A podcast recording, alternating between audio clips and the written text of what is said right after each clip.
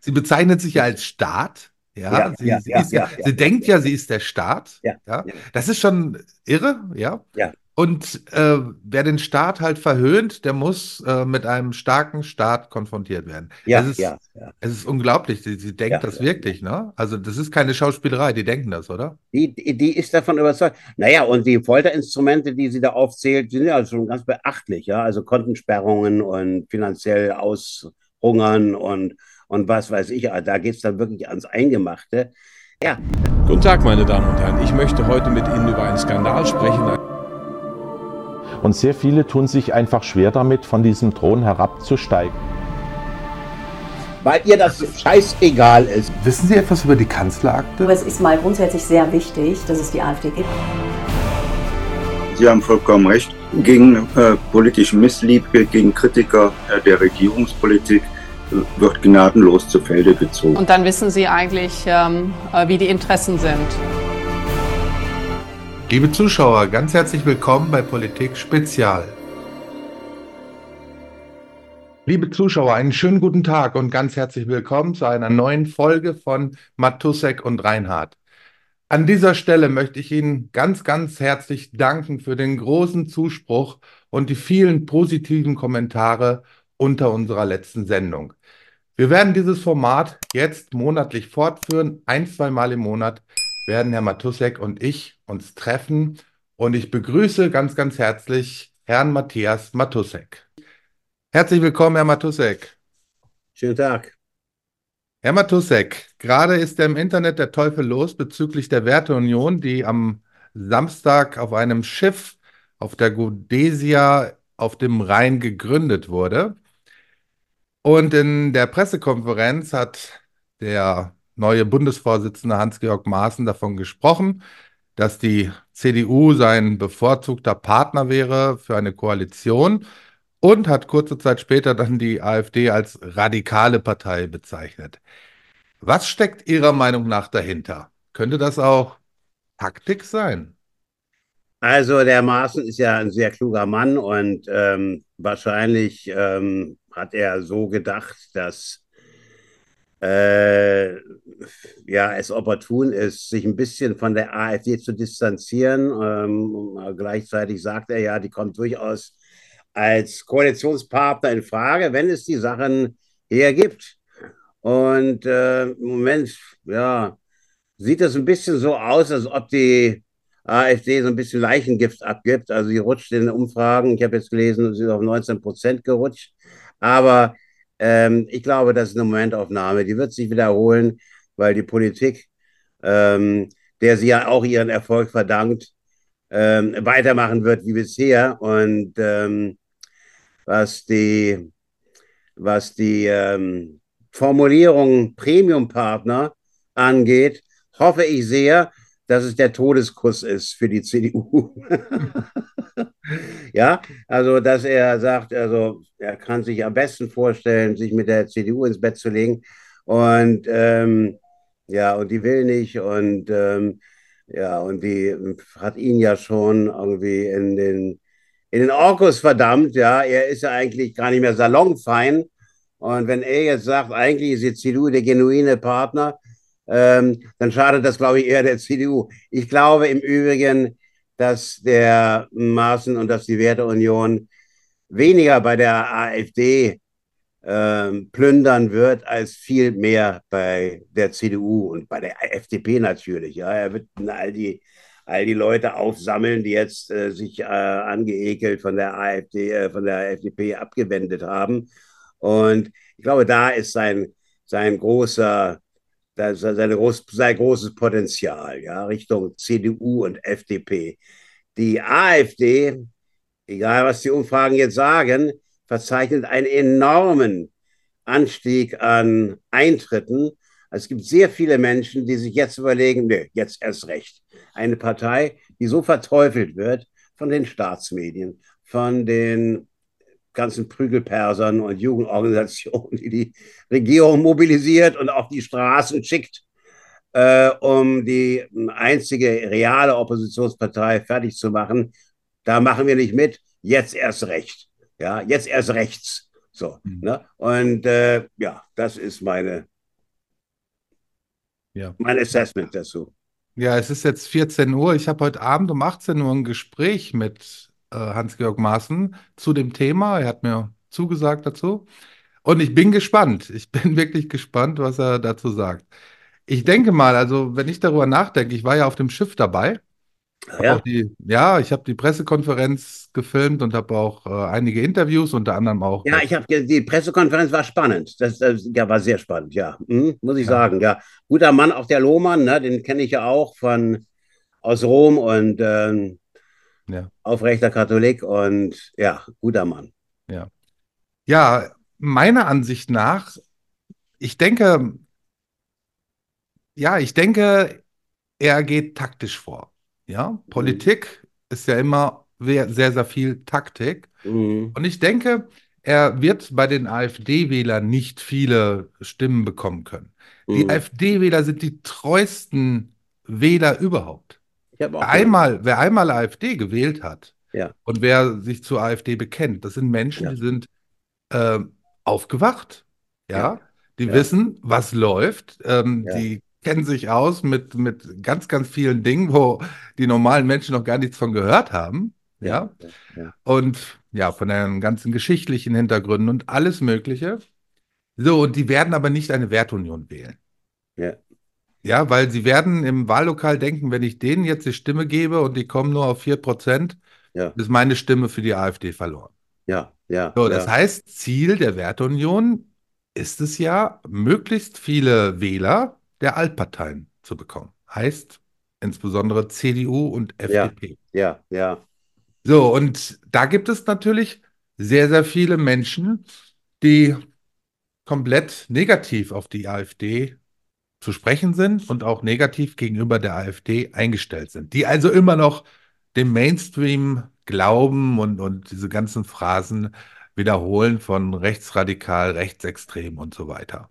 Ähm, ja, der, der Korridor wird eng und enger und, äh, und immer absurder, wenn wir jetzt an die Neuregelung oder die Wunschregelung von unserer Innenministerin denken, die äh, tatsächlich im Grunde genommen jede regierungskritische äh, Äußerung unter Strafe stellen will, weil sie sagt, das ist jetzt äh, eine regierungskritische Äußerung ist eine staatsgefährdende Äußerung, weil sie ist der Staat, sie identifiziert sich mit dem Staat, sie, Nancy Faeser, verkörpert den Staat. Dann Herr Matusek, Entschuldigung, Herr Matusek, ja. ich spiele das mal eben kurz ein. Ja. Ich spiele das mal eben kurz ein, was ja. Nancy Faeser da auf der Bundespressekonferenz ja, sagt. Ja, ja, sehr gut. Diejenigen, die den Staat verhöhnen, müssen es mit einem starken Staat zu tun bekommen.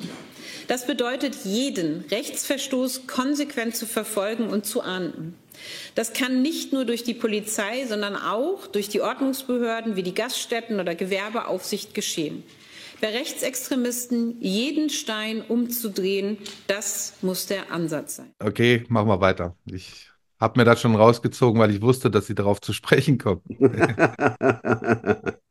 ja, nein, das ist natürlich der Schritt in, das ist wirklich die, der Schritt in die ähm, in den Totalitarismus, der Schritt in, mit dem Bruch, in den Bruch der Verfassung, in den Bruch des garantierten Rechts auf freie Meinungsäußerung. Und es gibt genug Staatsrechtler, äh, die schon jetzt sagen, also die Tante ist da wirklich über die Grenze hinaus stolziert und hinaus spaziert.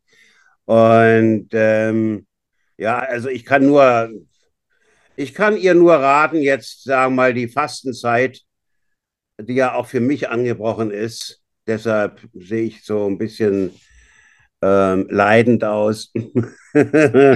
äh, die nutzt, die Orthodoxen sagen ja äh, über die Fastenzeit, sie ist die Freudenzeit der Reue.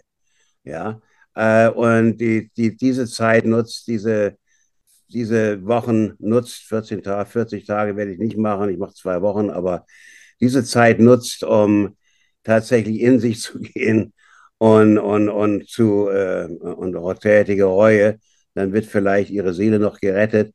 Aber ich bezweifle, dass sie die, die Statur hat, ähm, das zu tun und das überhaupt einzusehen. Ihr fehlt das komplette Unrechtsbewusstsein darüber, äh, was sie da tut. Gleichzeitig äh, halte ich das äh, nicht für ein Zeichen der Stärke, sondern der Schwäche. Ich glaube, die Leute, die kämpfen mittlerweile mit dem Rücken zur Wand, äh, die fuchteln hysterisch mit allem, was sie in der Hand haben. Ähm, um den Reichstag wird ein Wassergraben gelegt.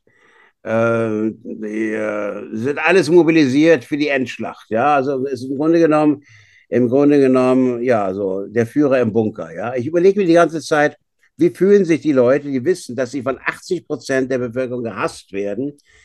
Das ist übrigens interessant, dass diese, diese äh, Demonstrationen, die da stattfinden gegen rechts und für die Verbot der Opposition, dass unter denen doch auch viele sind, die diese Regierung ablehnen. Wenn 80 Prozent der Bevölkerung diese Regierung ablehnen, müssen da doch oft sehr viele drunter sein. Und äh, also das ist alles ein bisschen fragwürdig. Aber äh, sie, äh, ich glaube, das ist jetzt sozusagen die letzten zwei Jahre, die sehen das Ende auf sie zukommen. Äh, und äh, sie nehmen alles in die Hand, jedes Stuhlbein, das sie erwischen, um sich dann noch irgendwie äh, zu verteidigen. Und ähm, ein interessanter Vorgang übrigens, weil es zeigt, zu was sie in der Lage sind. Zu was diese Clique, die sich da durch ein zukünftiges, äh, zufälliges Wahlergebnis an die ähm, Futtertröge geschwungen hat und jetzt schon jetzt den Totalbankrott äh, erklären müssen. Also wenn Habeck sagt, dass die, äh, die Wirtschaft in einem verheerenden Zustand ist, das sagt der Wirtschaftsminister. äh, und der Finanzminister pflichtet ihm bei. Also das ist, ähm, das ist, das sind die letzten Tage. Insofern äh, die Faser ähm, überschreitet ihre Grenzen und ähm, demaskiert sich. Ja. Ja, bei der Faser ist ja ganz interessant, dass sie tatsächlich ausgebildete, studierte Juristin ist, als Rechtsanwältin gearbeitet hat und dann, das fand ich sehr bemerkenswert in der Bundespressekonferenz, dass sie ähm, gesagt hat, ja, dass ja äh, das Recht, also die Gesetze gegen dem stehen, was sie vorhat. Also sie will jetzt als, sie bezeichnet sich ja als Staat. Ja, ja, sie, ja, sie, ja, ja, sie denkt ja, sie ist der Staat. Ja, Das ist schon irre, ja. Ja. Und äh, wer den Staat halt verhöhnt, der muss äh, mit einem starken Staat konfrontiert werden. Ja, es ist, ja, ja. Es ist unglaublich. Sie, sie denkt Ja, das wirklich, ne? Also das ist keine Schauspielerei, die denken das, oder? Die, die die ist davon überzeugt. Naja, und die Folterinstrumente, die sie da aufzählt, sind ja schon ganz beachtlich, ja. Also Kontensperrungen und finanziell aushungern und, und was weiß ich. Da geht es dann wirklich ans Eingemachte. Ja, das, das Irre ist, dass die, ähm, und das ist eben ein Zeichen für ähm, Ideologie, ja. Ideologen sind dann doch der Wirklichkeit total entkoppelt und jeder Selbstreflexion äh, ist, ist da verschlossen. Ähm, die glaubt wirklich daran. So wie der Kindergärtner Cem Özdemir glaubt, dass er was von Landwirtschaft versteht, ja, und dass er der Bevölkerung äh, vorschreiben kann, ähm, was sie essen soll und was nicht essen soll.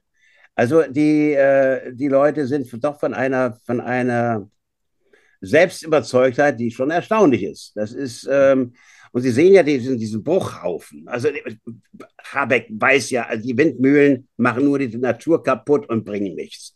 Jetzt habe ich gelesen, dieses Solarpanel, äh, die überall so riesige Felder abdecken, die dann auch äh, unbrauchbar werden, die produzieren nur 20 Prozent Energie. Der Rest wird in die er äh, äh, erwärmt die Erde.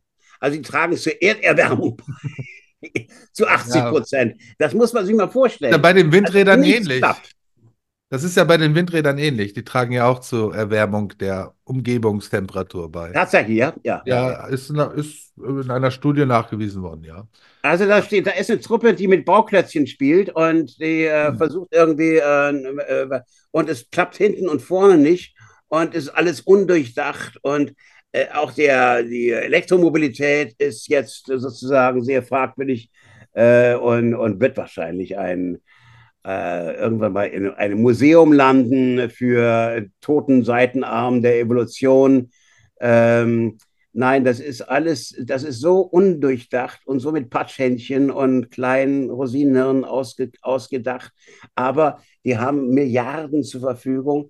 Der Haushalt besteht ja jetzt, wir haben, glaube ich, eine Billion, ne? Und das ist alles mein, ist mein Geld. Das ist mein Geld, was sie da mal hier und mal da und, und äh, was ist schon sehr, sehr ärgerlich. Und ich glaube, das spricht sich in der Bevölkerung rum, wie ärgerlich das ist. Ja. Mal zurückzukommen auf die Politiker, die haben Sie ja gerade sehr schön beschrieben, die Charakterstruktur. Es sind meiner Meinung nach ja komplett alles Narzissten. Und ich glaube, das ist der Unterschied zum Beispiel zum Markus Krall und auch zum HGM. Ich kenne die beiden recht gut. Hatte schon viele, viele Interviews mit den beiden. Und was ich da sagen kann, das sind keine Narzissten. Hm, Ja? stimmt. Stimmt. Sind- Also HGM ist, äh, von, von einer Seriosität, ähm, die äh, beeindruckend ist. Und, und ich glaube gerade, dass die, ähm, dass er nicht der Volkstribun ist und nicht der, der Showman ist, spricht zu seinen Gunsten. Denn die Leute wünschen sich tatsächlich das Nüchterne.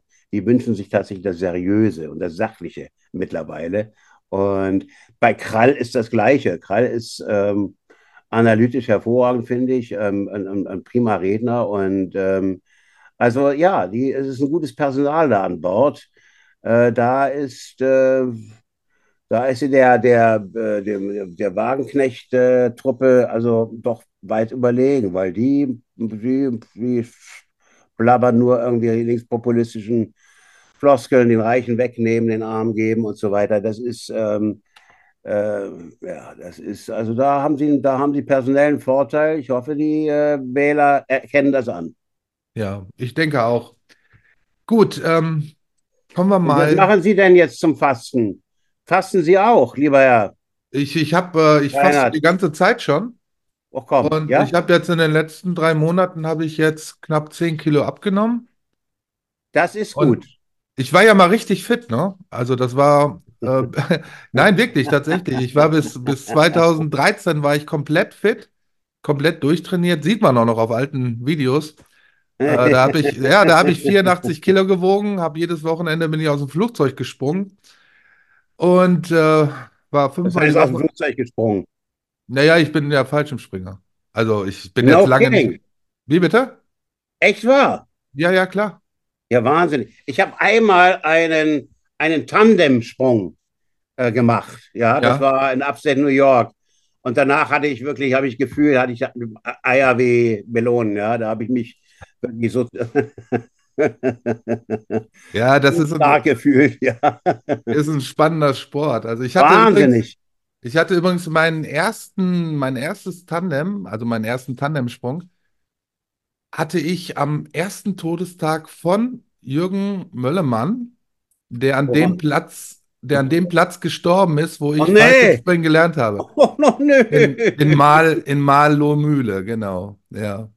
Genau ein Jahr später. Und das war wirklich ein bisschen bedrückend, weil Ja, ja. als ich, hatte meinen Bruder dabei und wir fuhren dann diese lange Allee entlang, die zum Flughafen führt.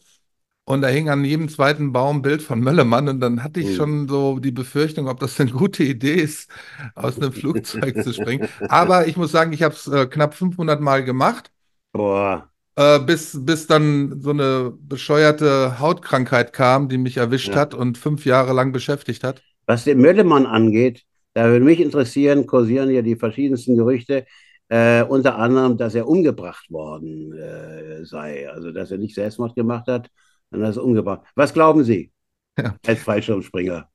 Ja, also ich kenne ja alle, die, fast alle, die mit ihm im Flugzeug gesessen haben, als er äh, an seinem Todestag da Ja. rausgesprungen Ja, ist. Ja, ja, doch. Und ähm, habe da auch viele, viel drüber gesprochen mit den Leuten, Mhm. unabhängig voneinander und habe da auch damals dann ähm, einen Bericht dazu gemacht auf Cashkurs.com, der müsste Ja. auch immer noch Mhm. da stehen.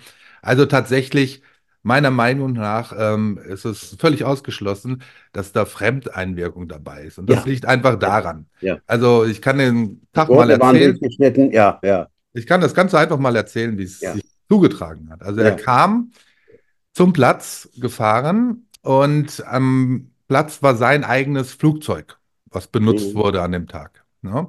Weil er Mhm. war sonst eigentlich öfter in Münster, in Mal kam er nur ab und zu, also recht selten.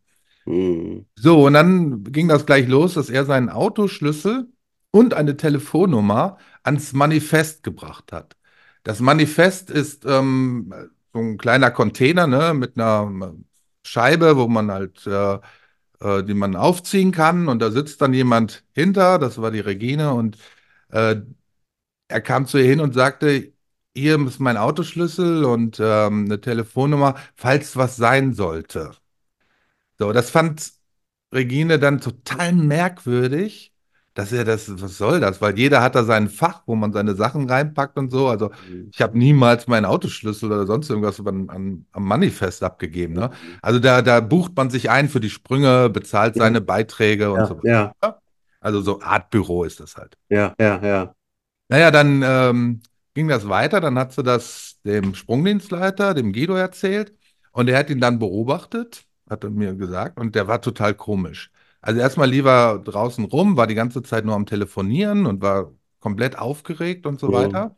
Mhm. Ja, und dann ist es so beim Fallschirmspringen, alleine aus dem Flugzeug zu springen, ist vielleicht macht das am Anfang Spaß, ja, aber wenn Mhm. man dann die Lizenz hat, äh, dann ist das komplett sinnfrei. Das ist so wie, wenn du alleine Tischtennis spielst oder alleine Fußball spielst oder so. Das macht einfach keinen Spaß, weil Fallschirmspringen ist ein Mannschaftssport, ja. Ja. Mhm. Und das meiste Spaß macht halt Formationsspringen, egal in Ja. welcher Disziplin. Auf jeden Fall sagt man immer ja als ausgebildeter Fallschirmspringer, wenn man eingeladen wird zu einem Vierer, Fünfer, Sechser, Sieb- Siebener, Achter Formation oder so, Ja, ne, ja, weil ja. das halt einfach Bock macht, ja. Ja, ja, ja, ja. So. Und man hat ihn gefragt, ob er mitspringen will, ähm, bei acht Leuten. Und da hat er gesagt, nein, nein, er macht einen Einzelstern, was schon mal ungewöhnlich ist, ja. Mhm. So, dann sind die hoch und die großen Gruppen beim Fallschirmspringen springen immer zuerst. Mhm. Dann kommen die kleineren Gruppen, dann kommen Einzelspringer, Mhm. äh, dann kommen die Tandems von der Mhm. Sprungreihenfolge her und dann als letztes fliegen die Birds raus. Weißt du, die halt mit den Anzügen. Mhm. Ja, Das- okay. Ja, ja. Ja, ich will das jetzt nicht erklären, warum das so ist, ist aber so. Mhm. So, und dann ist er rausgesprungen und immer wenn Load hochgeht, gehen die Springer und die Besucher und so gehen dann zur Wiese, zur Landewiese und gucken sich an, wie die Leute landen und wie sie aus dem Mhm. Flugzeug springen. Mhm. Bei schönem Wetter sieht man das auch, wenn es wolkenfrei ist und so weiter, ne? Mhm. Naja, und dann ist er rausgesprungen Mhm. und hat seinen Schirm, den man normalerweise in no 1000 oder 900 Meter Höhe öffnet, hat er schon bei über 2000 Meter gezogen. Aha. Und dann ist er mit diesem Schirm Aha. ganz lange in der Luft herumgeflogen. Das heißt, der Schirm hat funktioniert. Aha. Wenn ein Schirm nicht funktioniert, wenn du bei der Öffnung dann so einen Leinenüberwurf hast oder Ja, ja, irgendwas ja. reißt, eine. Leine reißt, dann sieht man, dass der Springer ein Problem in der Luft hat. Ja, man sieht das sofort, weil der dreht sich dann wie wild oder kommt ins Sind Straucheln. das auch immer. Gleitschirme oder sind das so runde Dinger? So Das sind, äh, nee, nee, das sind Gleitschirme. Gleitschirme, ja. Absolut lenkbar. Also da ja, ja, ja. ja. Kein Problem. So, und dann hat er gewartet, bis alle am Boden waren. Selbst Mhm. die Birds sind gelandet. Und dann, er ist also langsam zum Platz geflogen. Ja, Mhm. es war alles super. Alle haben sich gewundert, was macht denn der da so lange? Mhm. Mhm. Ja, und dann hat er sich in ungefähr, ja, 200, 300 Metern Höhe, hat er seine Hauptkappe abgetrennt, also den Hauptfallschirm, Mhm. und ist eingeschlagen. Hat sich vorher noch kurz vom Boden, hat er sich die Brille abgerissen vom Kopf. Ja, er war also nicht bewusstlos oder sonst irgendwas, ja. Ja. So, und, und das ist halt die Sache. Und er hatte, es gibt ein System Cypress, das ist in der Reserve verbaut. Er war dann tot, ne? War ja, sofort tot. Sofort tot. Mhm. Und das Cypress-System ist kontrolliert worden, direkt vom Sprungdienstleiter, nachdem er eingeschlagen war und es war Mhm. aus. Ja, ja. Das ist auch so ein Punkt, wenn, wenn ich zum, zum Sprungplatz gekommen bin, das Erste, was du machst, ist, du Ja. schaltest dein Cypress an. Das ist dieses Ja. Notfallsystem.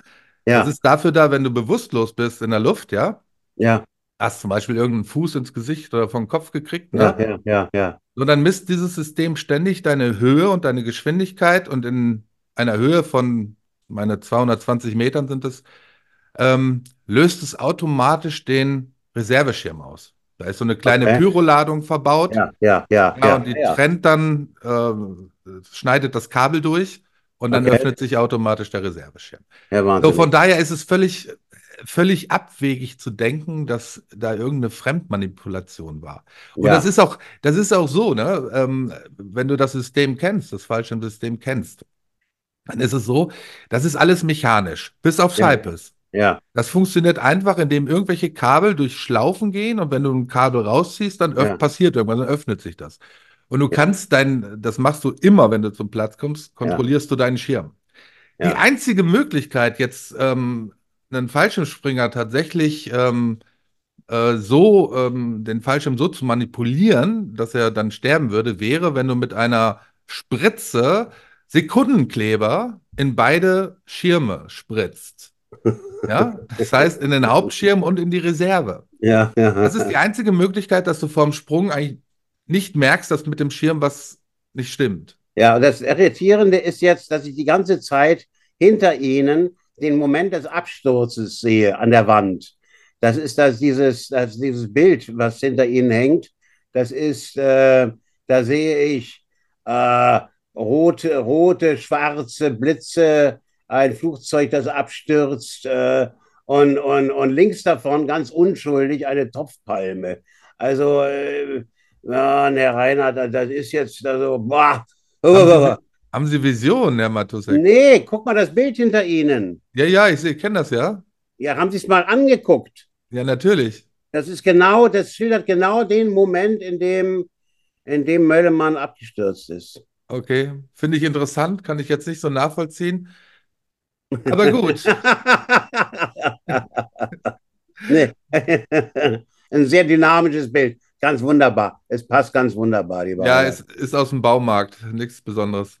Aus dem Baumarkt.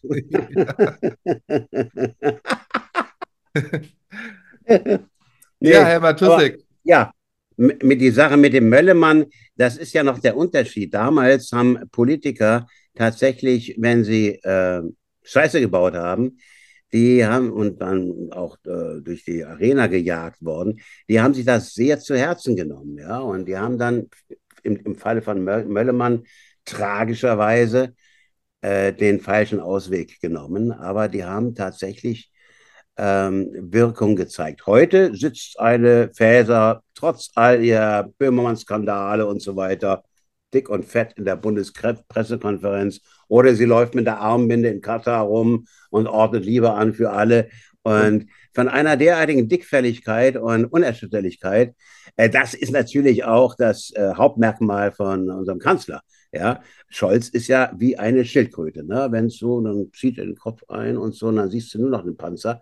Und ähm, äh, also sa- diese Untätigkeit und die, ähm, die er da auf der, als, als Kanzler äh, an den Tag legt, ich glaube, das ist einfach so Dickfälligkeit und Ratlosigkeit. Ihm ist es wurscht irgendwie. Er will nur über die Runden kommen und hofft, dass eben äh, in diesen Mails, die da auf dem Rechner sind, der jetzt geklaut worden ist von seinen Parteifreunden, äh, dass da nichts drauf ist, was ihn mit den Cum-Ex-Geschäften äh, belastet.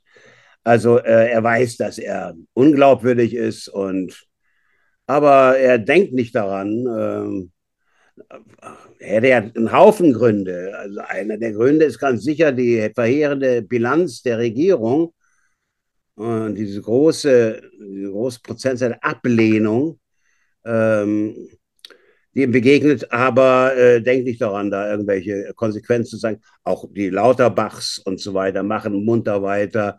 Der Habeck macht weiter und fährt die Sache vor. Also die, da, ist eine, da ist eine tatsächlich eine Generation dran, die furchterregend selbst überzeugt und unempfindlich ähm, und, und bräsig ist. Also pff, wir hatten da früher eine Politikergeneration, ich dann denke, also Jenninger ist wegen einer Lappalie zurückgetreten, weil er sich da einfach versprochen hat oder missinterpretiert wurde.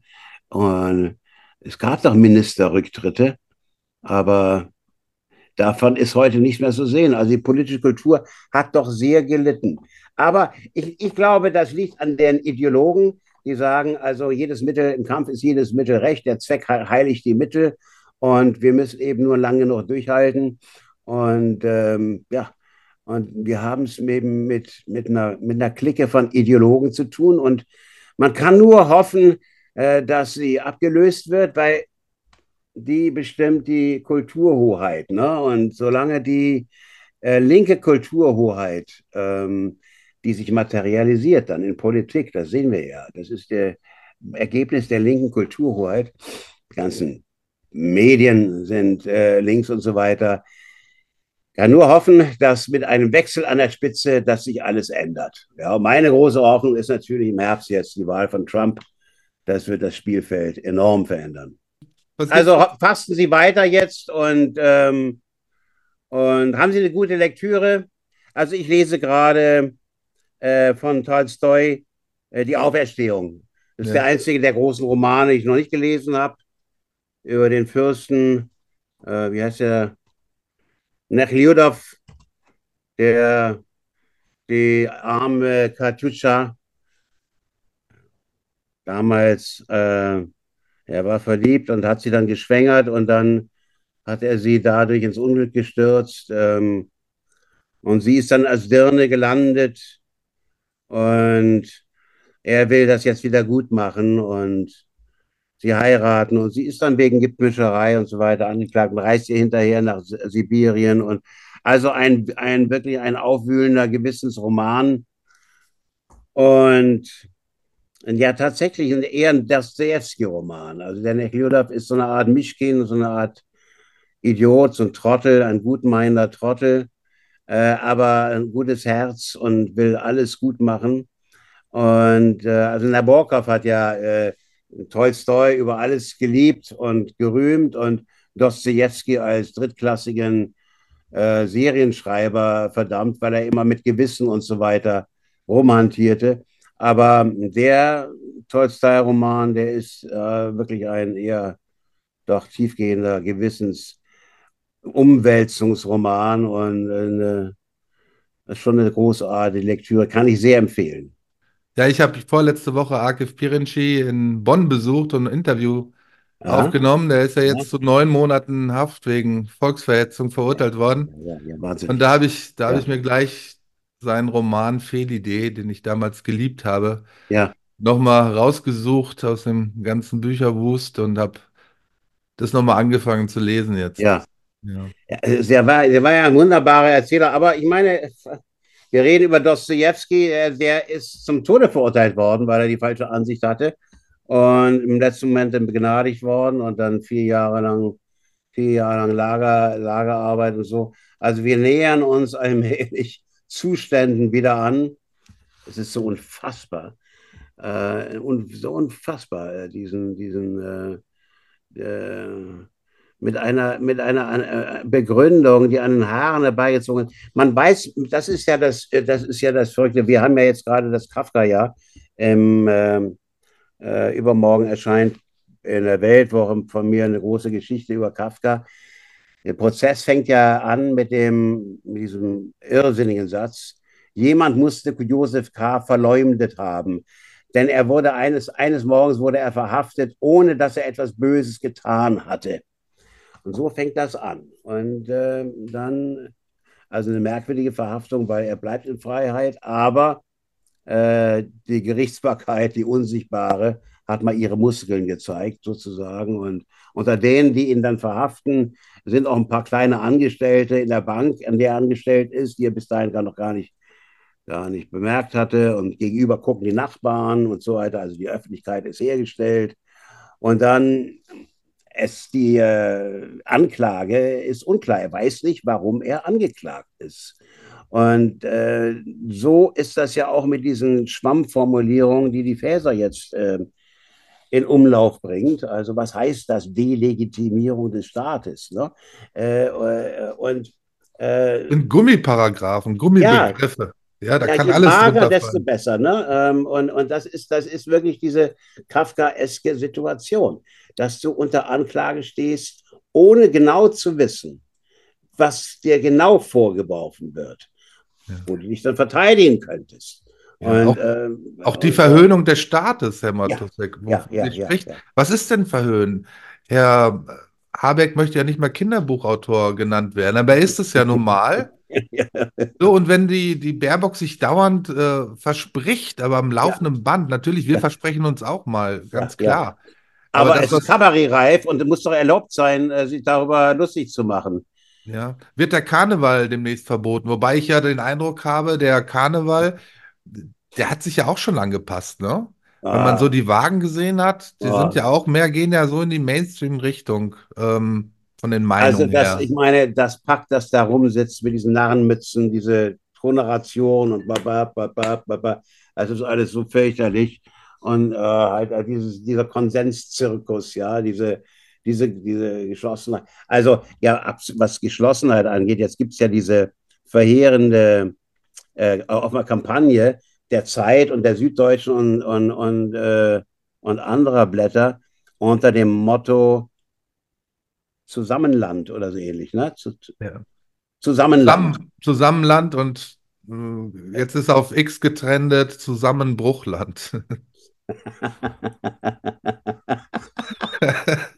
Und das ist eben das Witz des Volkes, des großen Lümmels, wie Heinrich Heine sagt, ja. Das Volk weiß sich zu wehren. Das ist wie in der Diktatur, das ist wie in der Nazizeit, ja, wo dann tatsächlich der, der subversive Witz aufblüht äh, als, als Notwehr. Und, aber es ist, ähm, es ist so fürchterlich. Und das, ja, und das, das, das, das, das Schlimme ist eben, dass das, ähm, dass das Rechtssystem in der Weise missbraucht wird und ausgehöhlt wird. Also dass der kleine Mann, also Sie und ich, nicht mehr wissen, woran wir sind.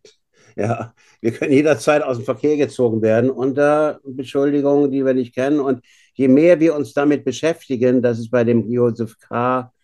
ja dann der Fall, desto mehr wird er ähm, in die Gerichtsbarkeit Mühle reingezogen. Also das, das, ist, das Gescheiteste wäre, wenn er das einfach ignorieren würde. Aber er lässt das in sich rein und zerknirscht und befragt sich selber und habe ich und so weiter.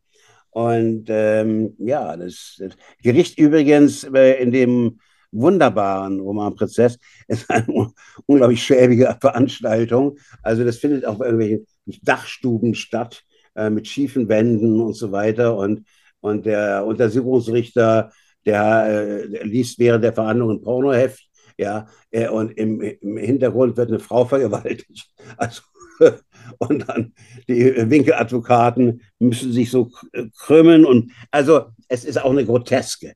Ja, und äh, insofern ist es mein Lieblingsroman, weil er gleichzeitig grauenvoll aktuell ist und dann doch auch zum Lachen. Ja, also wie gesagt, 100 Jahre Kafka, Todestag, lesen, den Prozess, das ist der Roman zur Zeit. Ähm, können wir viel, können wir viel in uns selber drin erkennen in diesem und, und, und die Weltwoche übermorgen kaufen. Da schreibe ich darüber. Ja, okay. Herr Matusek, lassen Sie uns weiter ja. die Personen verhöhnen, die es verdient haben. Diese Leute ignorieren und vor allen Dingen ihre schwachsinnigen, feuchten Träume ignorieren, die ja. sie so in, in der Birne haben. Ja.